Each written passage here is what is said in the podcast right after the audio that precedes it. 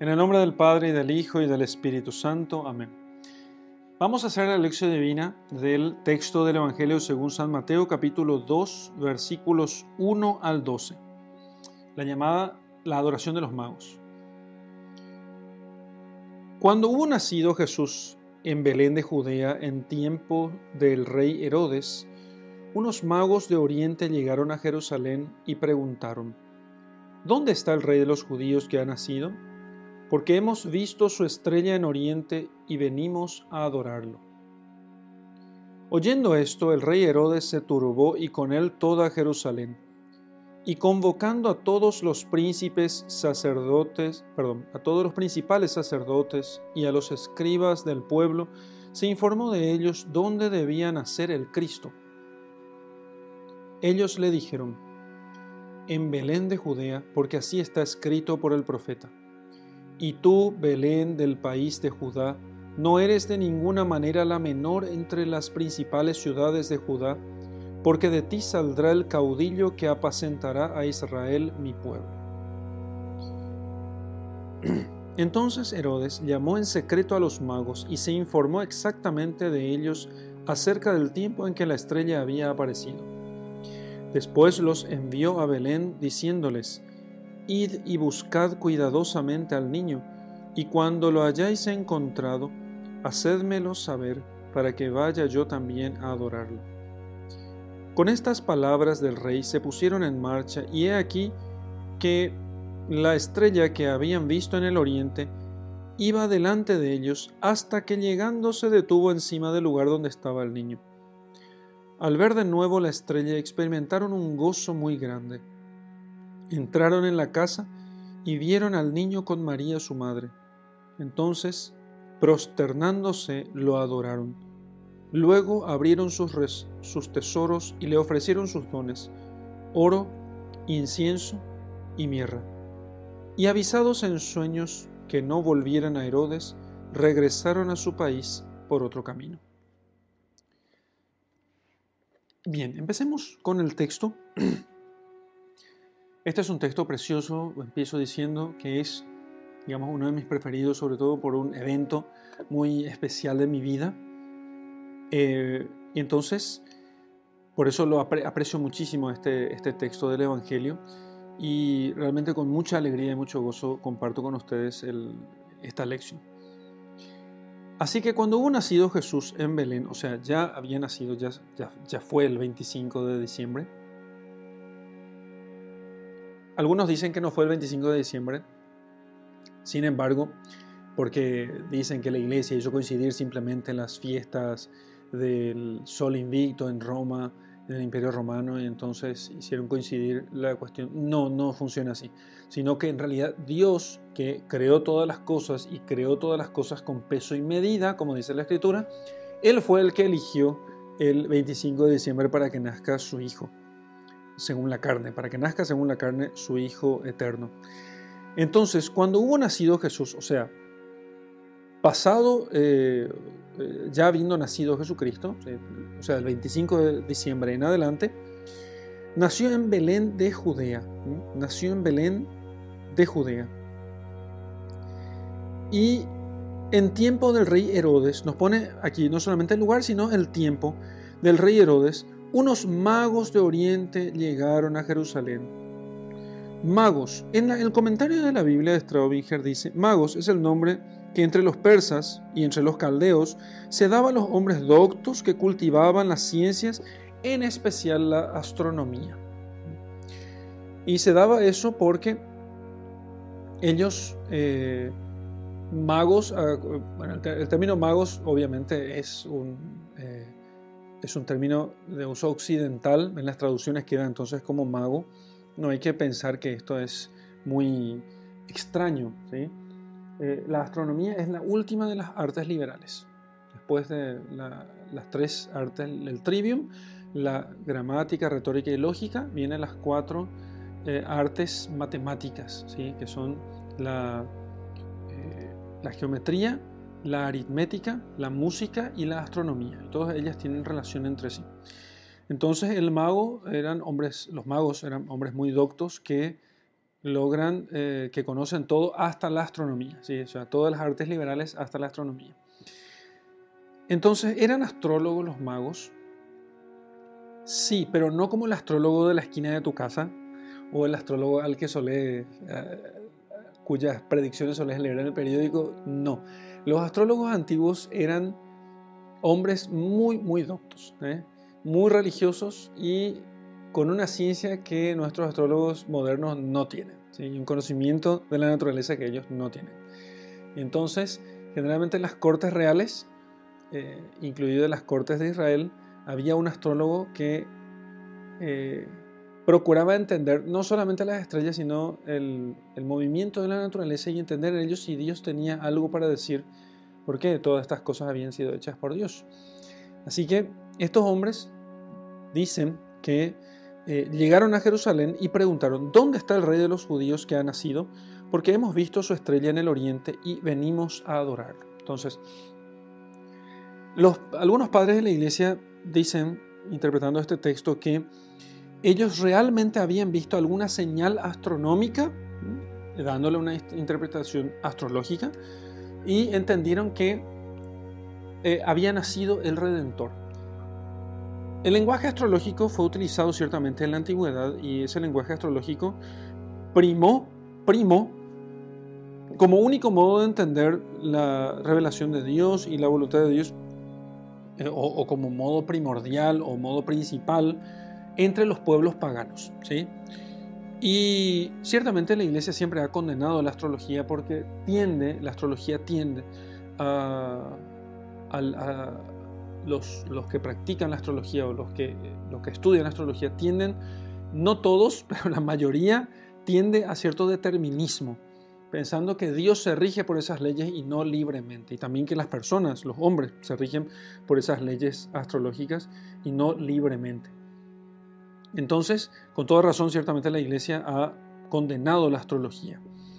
Eh, y no conviene leer horóscopos ni cosas por el estilo porque eh, nos pueden alejar muy fácilmente de la práctica religiosa. Entonces, pero estos hombres, entendiendo que Dios ciertamente puede hablar a través de numerosos signos y también ha hablado no solamente a, los hombres de la antigüedad, mayor antigüedad todavía, sino eh, a ellos mismos, o sea, ha hablado en la antigüedad a través de signos astrológicos, entonces ellos entendieron, y fíjense qué acierto, entendieron que había nacido el Redentor, que había nacido el Mesías. Y acertaron, porque de hecho llegaron, o sea, leyendo signos astrológicos, ellos llegan a Jerusalén. Dios les ha hablado a ellos. Ellos esperaban el Mesías. ¿Qué necesitaban ellos para leer aquel signo astrológico? Ellos necesitaban esperar que hubiese un Mesías. Y ese Mesías entonces es Jesucristo nuestro Redentor. Vieron el signo de las estrellas, leyeron que así fue y entonces se pusieron en camino.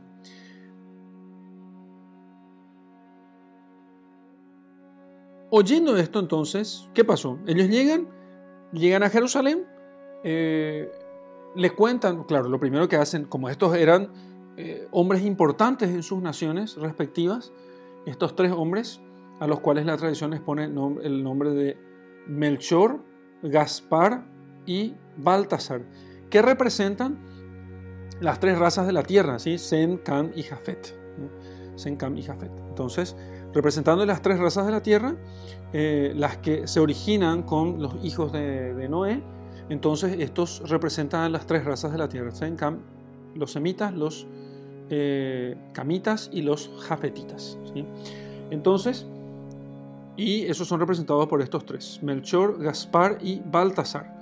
Bien, entonces ellos llegan y se presentan delante del rey Herodes, que es quien reinaba en ese momento sobre Jerusalén, y le dicen, bueno, vimos su estrella en Oriente y supimos que está aquí, eh, que ya ha nacido el, Mesías.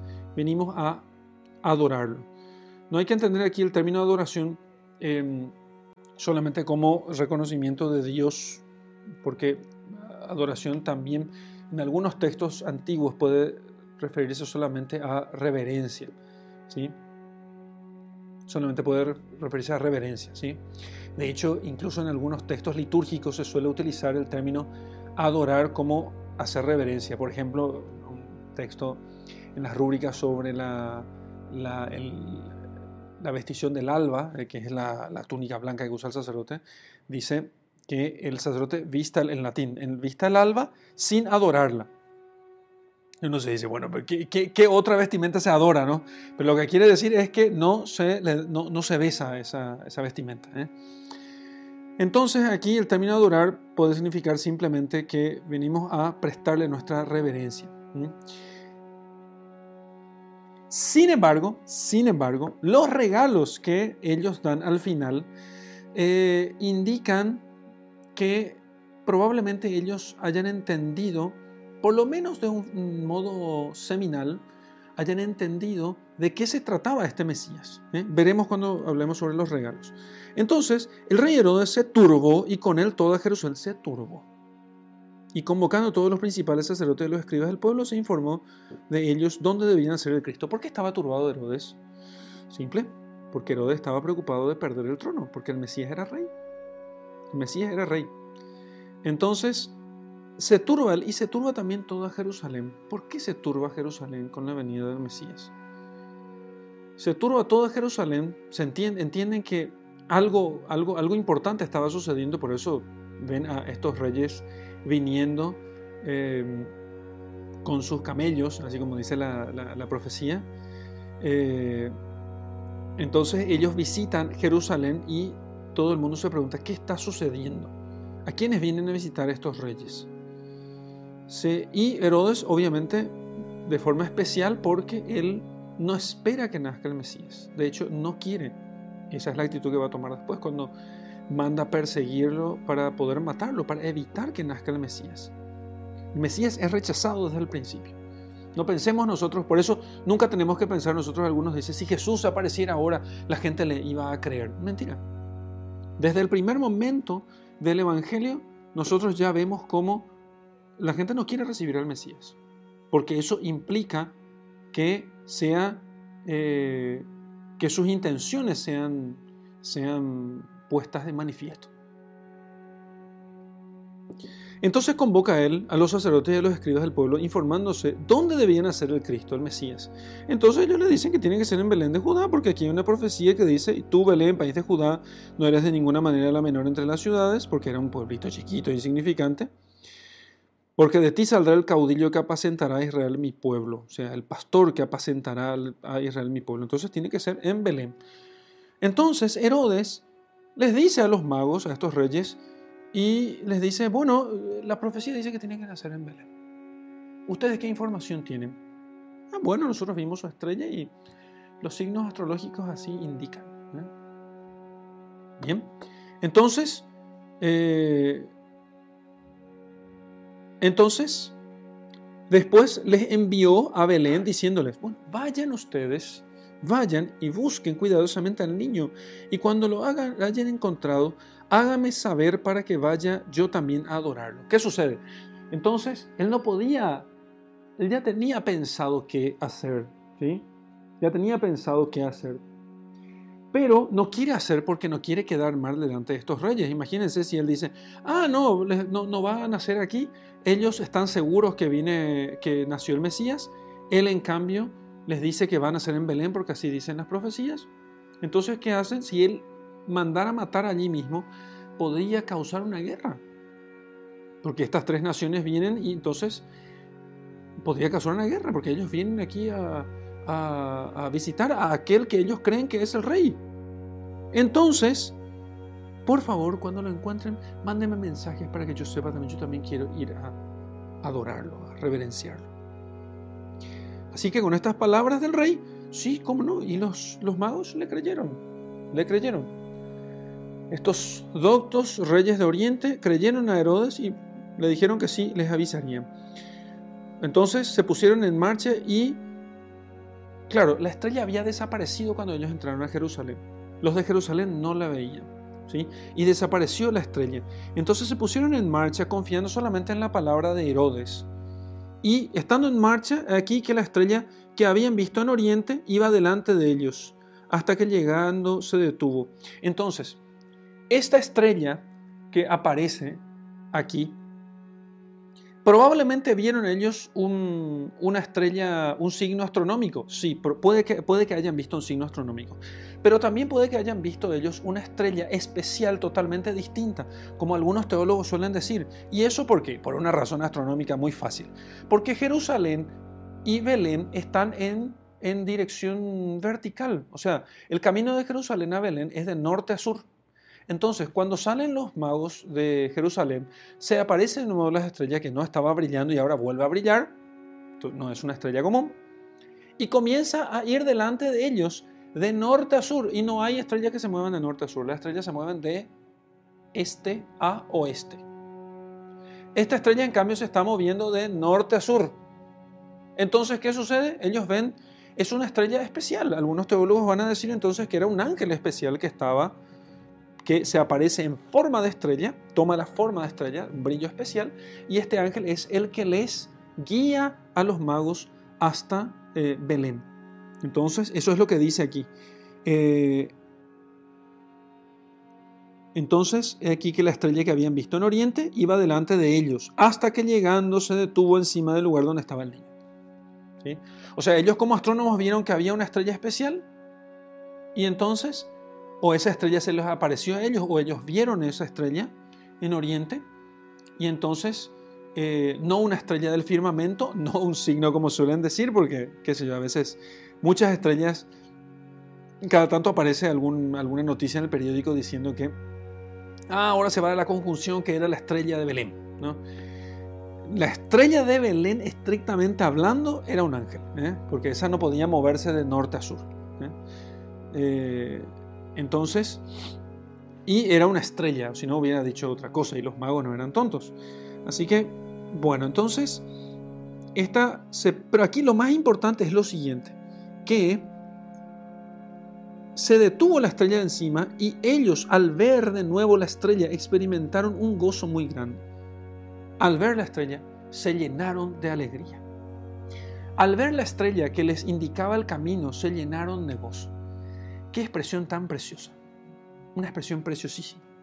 Les voy a contar en la meditación, les voy a contar algo que me sucedió a mí un día y eh, quiero dejar eso como testimonio del amor de Dios, realmente. Pero me parece que es la expresión más preciosa de este texto, cuando ellos dicen que al ver la estrella se llenaron de gozo. Pero aquello no era todavía el gozo que tendrían ellos al ver al niño en brazos de su madre, pero era un signo es como nosotros que vemos numerosísimos signos en esta vida, en este mundo, pero todavía no es Dios. Todavía no es Dios. Son signos. Y sin embargo, nos pueden alegrar muchísimo porque esas cosas hablan de Dios.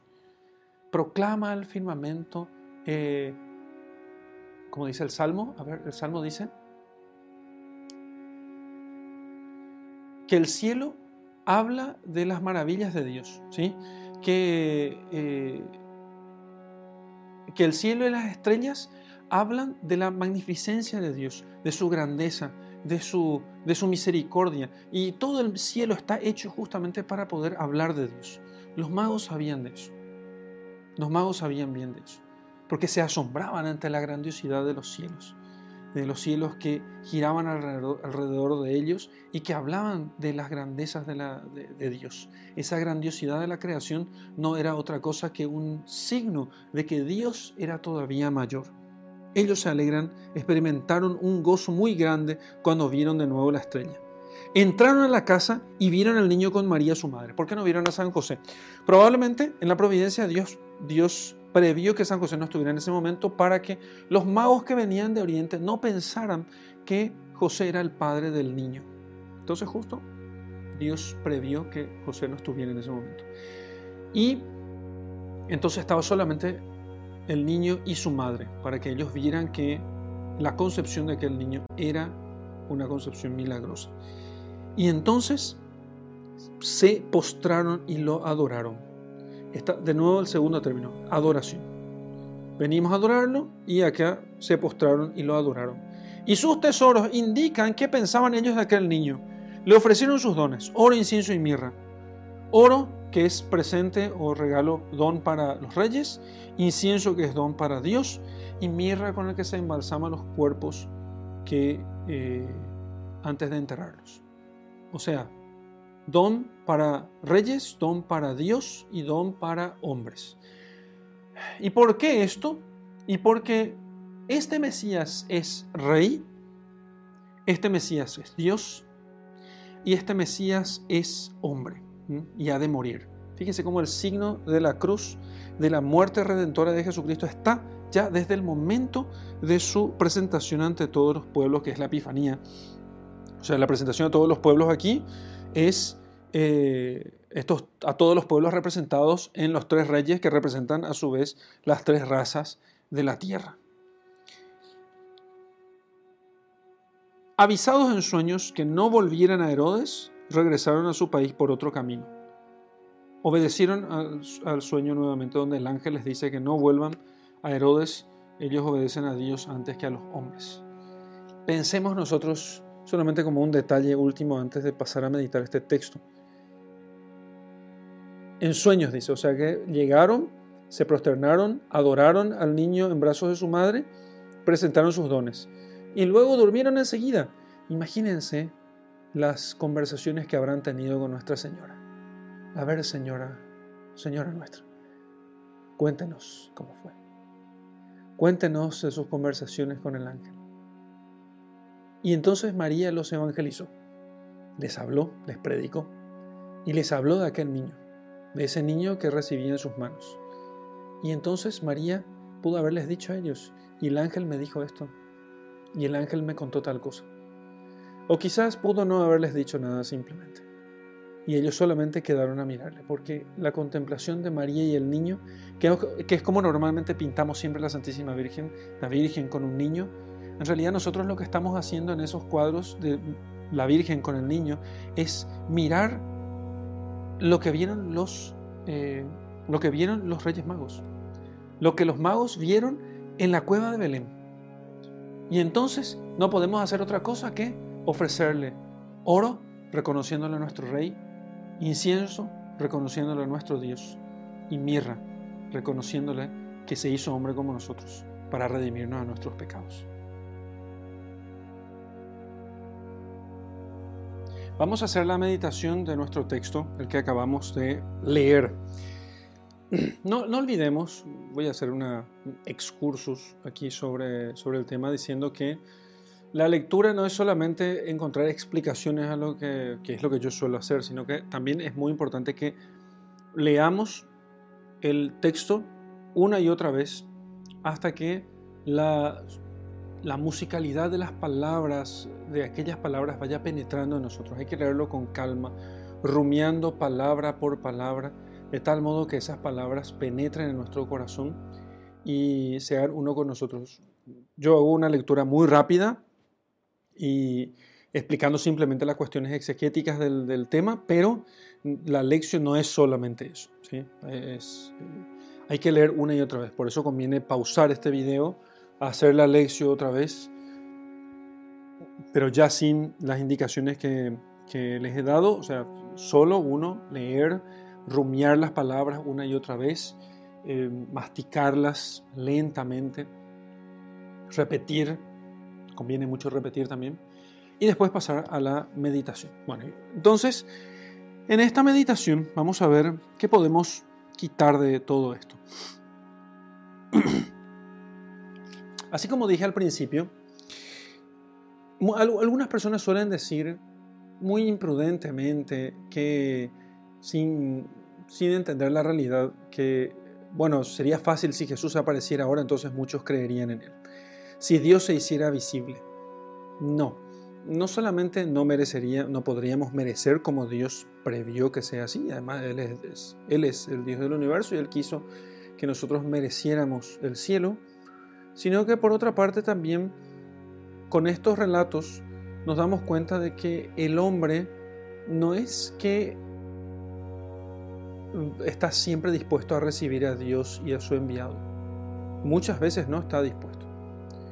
Entonces vemos como Herodes no está dispuesto, siendo que él era el rey de los judíos, aquellos que tenían justamente, que eran objeto de las promesas. El rey, el, el Mesías tenía que ser judío. ¿Y quiénes vienen a visitarlo? ¿Quiénes son los que lo visitan? Los pastores y los reyes magos, o sea, extranjeros y gente pobre, inculta y despreparada.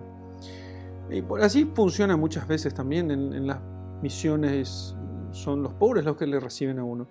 Y estos extranjeros son los que mejor reciben el Evangelio. Extranjeros, ni siquiera del pueblo elegido.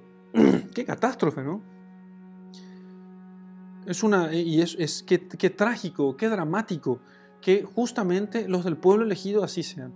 Pero nosotros no estamos meditando esto para apuntarle a, a los judíos, decirle, miren, ustedes no recibieron el Mesías, sino para que nosotros no caigamos en el mismo pecado, porque al cabo de dos mil años de redención, también nosotros podemos caer en esa, en cierta rutina de la redención y pensar, bueno, Total, nosotros somos el pueblo de Dios, eh, la iglesia, eh, ya nosotros somos los, elegidos, etcétera, etcétera.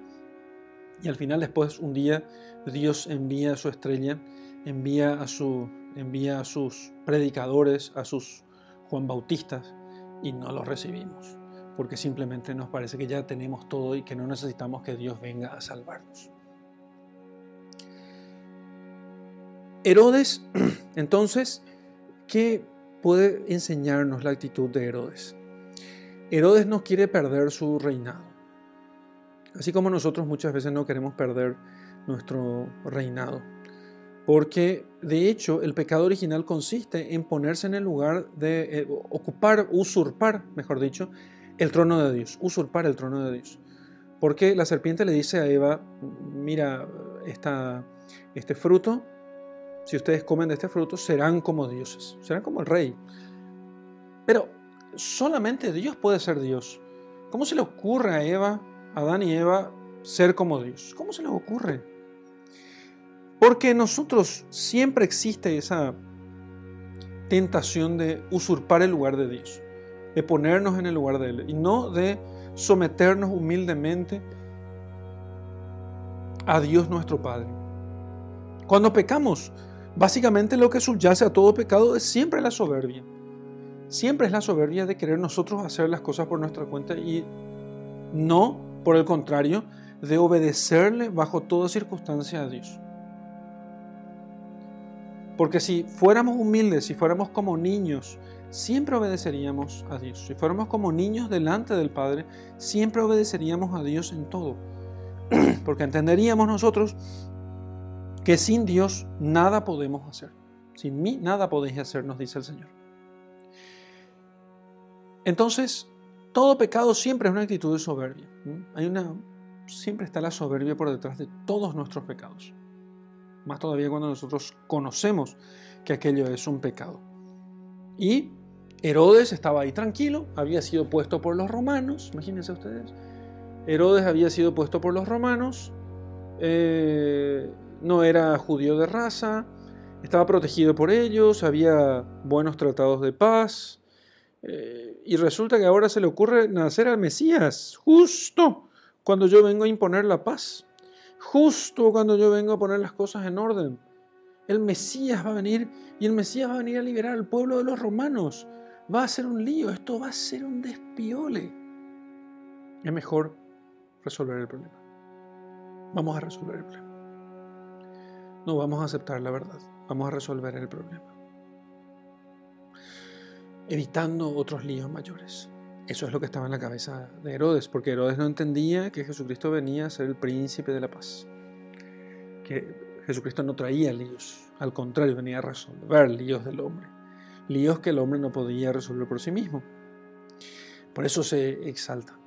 Por eso nosotros nos exaltamos cada vez que eh, nos, turbamos cada vez que nos parece que Dios nos pide a nosotros eh, disponibilidad total, confianza en su providencia, entrega a Él, sacrificios.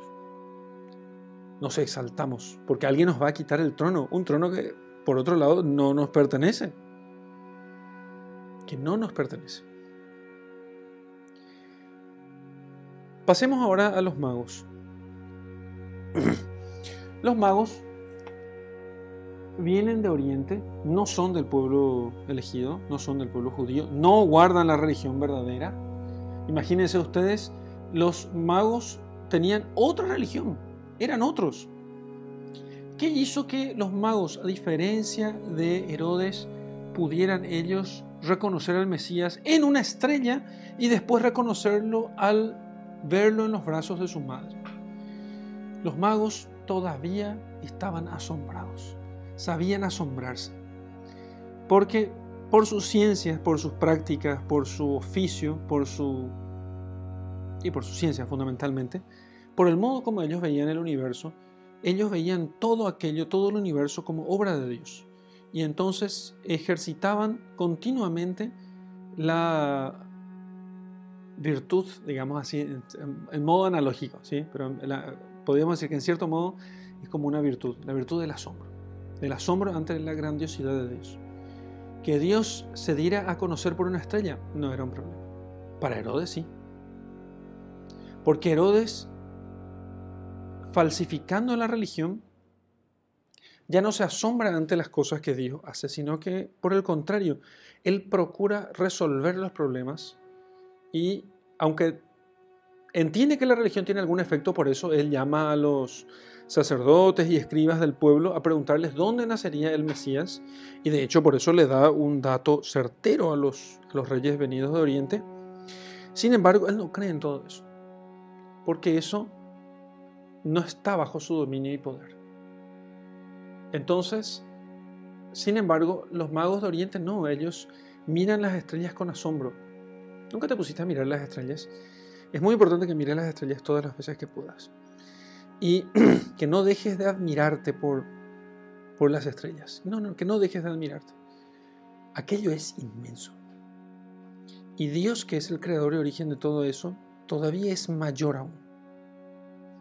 Pero si no aprendes a asombrarte con una montaña, con una estrella, con un cometa, con el viento, con la tormenta, si no ejercitas el asombro mirando los extensos bosques y ríos, lagos, las aves, los animales, si no te asombras ante esas cosas, entonces cuando aparezca el niño, dirás, esto nomás, esto nomás. O sea, venimos a ver al Mesías y es este niño nomás aquí que está en los brazos de su madre, debilucho. Imagínense, estos son reyes de Oriente. Ya vimos nosotros cómo probablemente Herodes no hizo nada porque no quería ganarse la enemistad de estos que habían venido. Imagínense, acá viene el presidente del país de al lado y viene y dice: Venga a visitarle a tu sobrino. Pan, le mato a mi sobrino porque no quiero que le visite. Bueno, no, estamos hablando de eh, gobernantes pusilánimes. Le van a invadir Judea sin ningún problema. Sin ningún problema. No estamos hablando de hombres debiluchos. Eh, estamos hablando de hombres poderosos. si ellos se inclinan delante de aquel niño, sin dudar, reconociendo que allí está el Mesías, el Rey, el Dios y el, el hombre, es porque estaban acostumbrados al asombro. Nosotros no estamos acostumbrados ya al asombro. Estamos acostumbrados más bien a tener dominio sobre todas las cosas. Entonces, por eso cuando leemos las Escrituras y leemos el Antiguo Testamento, vamos al Génesis y leemos las historias que nos plantea, nos propone el Génesis y nos parece, esto es, esto es cuento chino. Esto es cuento de hadas, todo es falso. Símbolos, símbolos, como si los símbolos no tuvieran ninguna importancia. Todo esto es mentira. ¿Cómo puede ser tal cosa? ¿Cómo puede ser que, cómo puede ser que una serpiente hable? No, una serpiente no puede hablar. ¿eh? ¿Cómo puede ser que un ángel se ponga a la puerta del paraíso? No, no, tampoco no puede ser eso. No, no, no, ¿cómo puede ser tal cosa? No, esto tampoco puede ser, no, esto es imposible. No, ¿cómo es que cruzan el mar con el mar dividiéndose en dos? Tampoco, no, esto no puede ser. Claro, entonces lo que nosotros hacemos es reducir toda la Biblia a un cuentito de niños, sin mayor importancia que dar enseñanzas religiosas simbólicas nada más. Pero les puedo asegurar, el que piensa eso de las Sagradas Escrituras, ni siquiera esos símbolos religiosos puede enseñar a los niños. Porque ha quitado todo asombro. ¿Qué es el asombro? La certeza de que estamos delante de algo que nos supera.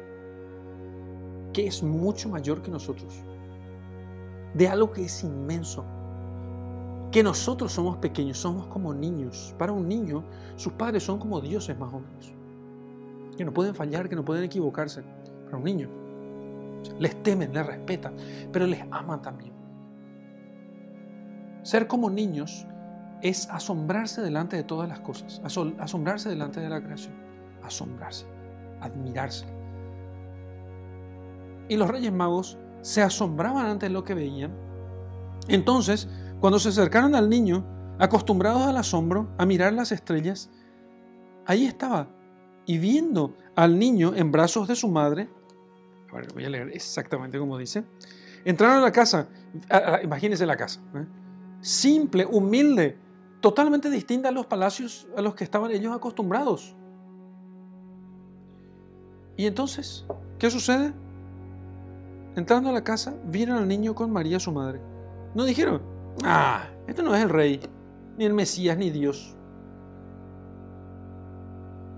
Prosternándose, lo adoraron. Prosternándose, lo adoraron. Y le presentaron los tesoros, ofreciéndole sus dones, oro, incienso y mirra.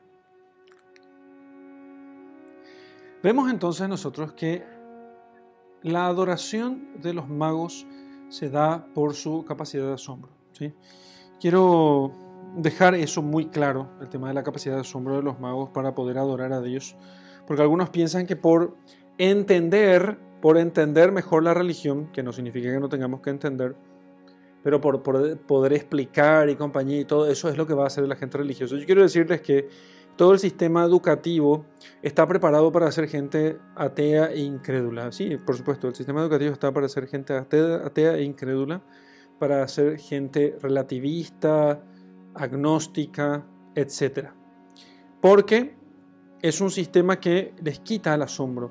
Ellos, engañados, piensan, todos los que eh, salen, eh, egresan del sistema educativo moderno, piensan que ellos tienen poder y dominio sobre las cosas, que pueden conocer todas las cosas y que pueden penetrar los misterios más profundos con una simple ecuación. Con muchos grandes científicos, grandes entre comillas, ¿no? entre muchas comillas. Y sin embargo no se puede hacer eso. Detrás de lo creado hay un gran misterio. No podemos olvidar esa razón de misterio. No podemos olvidar que existe ese tal misterio. Y delante de las estrellas, una de las cuales se presenta a los magos, existe un misterio. Un misterio que supera todas las cosas. No hace falta hacer ningún ejercicio, ni leer ningún artículo, leer libros, no hace falta hacer ningún ejercicio especial para poder adquirir de nuevo la capacidad de asombro. Lo que tendríamos que hacer es simplemente mirar las estrellas. Eh, en el Principito eh, hay un, hombre, uno de, los, uno de los últimos planetas que el, Principito visita antes de llegar a la Tierra, es el planeta del Contador. Eh, ¿Se acordarán de la novela esta, El Principito de Antoine de Saint-Exupéry? Y el, el, contador quería poseer las estrellas y su única técnica para poseer las estrellas era contar las estrellas. Pero las estrellas no pueden ser poseídas solamente por contarlas. Entonces él quería poseer estrellas contando las estrellas para poder adquirir más estrellas. Aquello le pareció muy extraño al principito. Entonces nosotros pensamos que, bueno, ya sabemos que son bolas de gas que están allá arriba explotando a miles de millones de millones de kilómetros de aquí. Y bueno, son solamente eso. Solamente eso. Eso es ridículo pensar, porque si lo más probable es que estemos nosotros solos, solititos, solititos, recontra solitos en el universo, ¿qué cuernos hacen esas bolas de gas explotando y ardiendo a miles de millones de kilómetros aquí? ¿Qué sentido tiene? Si existiera Dios y aquello fuera un sinsentido, Dios sería un, no solamente un absurdo, sería malo. Y eso es imposible. Tenemos mil modos de probar que Dios existe. Por vía de la razón y deducciones que pueden ser más o menos fuertes. Pero las cosas tienen sentido, pero ese sentido no se adquiere, no se alcanza, no se penetra ese sentido, sino únicamente eh, adquiriendo, conservando o eh, la capacidad de asombro, asombrándonos ante el misterio. Tenía razón aquellos hombres de ciencia que decían que el planeta Tierra era como una canica, una balita, como decimos en Paraguay, una balita azul en el medio del espacio y que, no tiene mayor relevancia o importancia en el espacio. No, tiene relevancia, porque nosotros podemos ver el universo, nosotros podemos ver su grandeza y podemos admirarlo.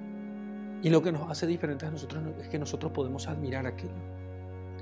Ningún ser vivo, por más de que pueda existir, que se estaban saliendo las noticias que encontraron algún tipo de vida en Venus, no importa todos los tipos de vida que encuentren por todas partes, nosotros podemos asombrarnos, podemos admirar el universo, podemos quedar estupefactos ante lo que vemos nosotros.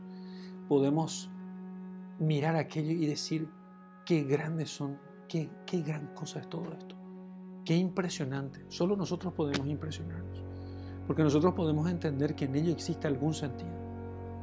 Y eso hace valer la pena todo el universo. Eso hace valer la pena absolutamente todas las cosas.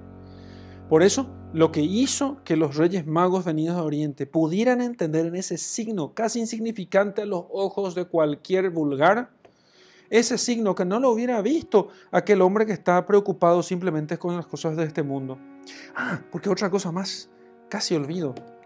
Antropos, ¿saben lo que significa antropos? Antropos es hombre en griego. Antropos, tropos es girar. ¿Y an? ¿Hacia dónde gira el hombre? Si es el único ser animal que su dirección es vertical. Él gira hacia arriba. Todo el sentido de su vida está hacia la contemplación. El sentido de su vida no es el trabajo, sino trabajar seis días a la semana para que un día a la semana él pueda girar hacia arriba, levantar las manos hacia el cielo y adorar a Dios. Porque allí está toda la, toda la complejidad de su existencia, está allí. Así únicamente puede tener sentido todo. El hombre es antropos porque él puede girar hacia arriba. Y los reyes magos pudieron entender en aquel signo que pasó desapercibido para la gran mayoría de los hombres vulgares. Ellos entendieron que allí estaba el, signo del Mesías. Herodes tenía las profecías, no las comprendía por su incapacidad de asombro y porque estaba pegado además a su trono. Pero ellos sí pudieron ver y se alegraron cuando vieron su estrella, se llenaron de alegría, de un gran gozo, se llenaron de un gran gozo experimentaron un gozo muy grande. Y cuando vieron, todavía movidos por el asombro, todavía movidos por esa alegría que les trae el asombro de las cosas misteriosas, de la grandeza que existe detrás del misterio, al ver aquella imagen tan sencilla, tan simple, de una mujer sencilla, una mujer simple con un niño en sus brazos, en una casa pobre, se prosternan y, se, y, lo adoran. Se prosternan y lo adoran. Es exactamente la misma, la misma imagen que vemos en aquellas venerables ancianas que vienen a nuestras iglesias y llegan y ellas ven lo que nosotros los modernos, muy soberbios, nosotros tan satisfechos de nosotros mismos no podemos ver. Ellas llegan y se arrodillan, porque allí está Dios. Ellas dirán, ahí está Dios. ¿No lo ves? ¿Cómo puede ser que no veas a Dios? ¿Cómo puede ser que no lo veas? Porque nos falta capacidad de asombro. Nos falta capacidad de asombro, que es innata, que la tenemos todos, pero nuestra educación se encarga de romperlas en pedacitos y de hacer que los mejores de nosotros simplemente escupan datos a pedazos. Pero no, eso no es asombro no es conocimiento general de todas las cosas, no es la sabiduría que le permitió a los, a los magos de Oriente venir de lejos para adorar a Dios y traer exactamente los dones que necesitaban traer. Hasta aquí nuestra meditación. Vamos a hacer oración sobre el texto eh, que leímos y la meditación que hemos hecho. Y vamos a pedir a Dios la gracia de ser como niños, como estos reyes magos, tan poderosos, tan grandes, tan enormes, y sin embargo los vemos allí prosternados delante de una simple y aparentemente vulgar madre y un aparentemente vulgar niño. pero en los cuales ellos vieron toda la grandeza de la divinidad. Nombre del Padre, del Hijo y del Espíritu Santo. Amén. Qué ignorantes nos hace nuestra soberbia. Qué ignorantes nos hace nuestra soberbia, Señor. Y qué sabios nos puede hacer la pequeñez de esa pequeñez de niños a la cual nos invitas. Por eso te pedimos, Señor, que aumentes en nosotros el asombro por tus obras, que al mirar el cielo, la luna y las estrellas que has creado, todas las, todas las obras que han salido de tus manos, podamos nosotros realmente asombrarnos y decir, ¿qué es el hombre? ¿Qué somos nosotros para que te acuerdes de nosotros? Sin embargo, nos diste todo, nos diste tu gracia, la participación en tu vida divina, nos entregaste a tu mismo Hijo para poder redimirnos de nuestros pecados. Si todo esto lo hiciste, Señor, realmente no necesitas de nosotros. Nuestros ojos están como cerrados a tu amor. Ese amor tan innecesario, porque no necesitas de nosotros, y sin embargo nos amas y por nuestra soberbia, por nuestra falta de asombro ante la grandeza de tus obras, por eso muchas veces estamos ciegos y no vemos lo que haces con nosotros. No vemos tu grandeza siquiera en, ese, en esa brisa suave con la que acaricias nuestro rostro y nos dices que estás con nosotros. O aquellas simples palabras de las escrituras con las que muchas veces nos hablas y que pasan desapercibidas ante nuestros ojos. ¿Cuántas estrellas, Señor, has hecho brillar delante de nosotros, por encima de nuestras cabezas? y por no haber girado hacia arriba, por no haber levantado las manos hacia ti, por eso no hemos podido ver esas estrellas. Y entonces no vimos la señal de tu Mesías no nos alegramos. Por eso, Señor, devuélvenos la capacidad de mirar tus obras y alegrarnos por todo, porque en todas ellas siempre nos hablas de ti, siempre nos hablas de tu amor. Gloria al Padre y al Hijo y al Espíritu Santo como era en el principio, ahora y siempre, por los siglos de los siglos. Amén.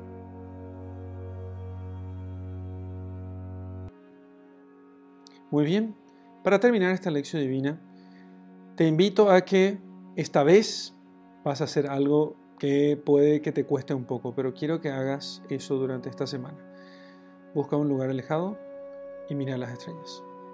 Y si no podés hacerlo, espero que lo puedas y que si no lo puedas hagas el esfuerzo máximo para poder hacerlo. Habría que alejarse un poco de la ciudad. Quiero que cada noche te quedes a mirar las estrellas. Si aprendes a mirar las estrellas y a ver en ellas la grandiosidad de la obra de Dios, entonces a partir de allí podrás bajar a mirar otras cosas también grandiosas. Y aún en la hierba más pequeña y insignificante del patio de tu casa, vas a poder ver, asombrarte de Dios que obra en ella y que también obra en vos. Es necesario que volvamos a recuperar eso y este ejercicio de contemplación puede ayudar muchísimo a que podamos recuperar nosotros la capacidad de asombro que necesitamos para ver la estrella del Mesías y llenarnos de alegría. Y te dejo con mi bendición. En el nombre del Padre, del Hijo y del Espíritu Santo. Amén.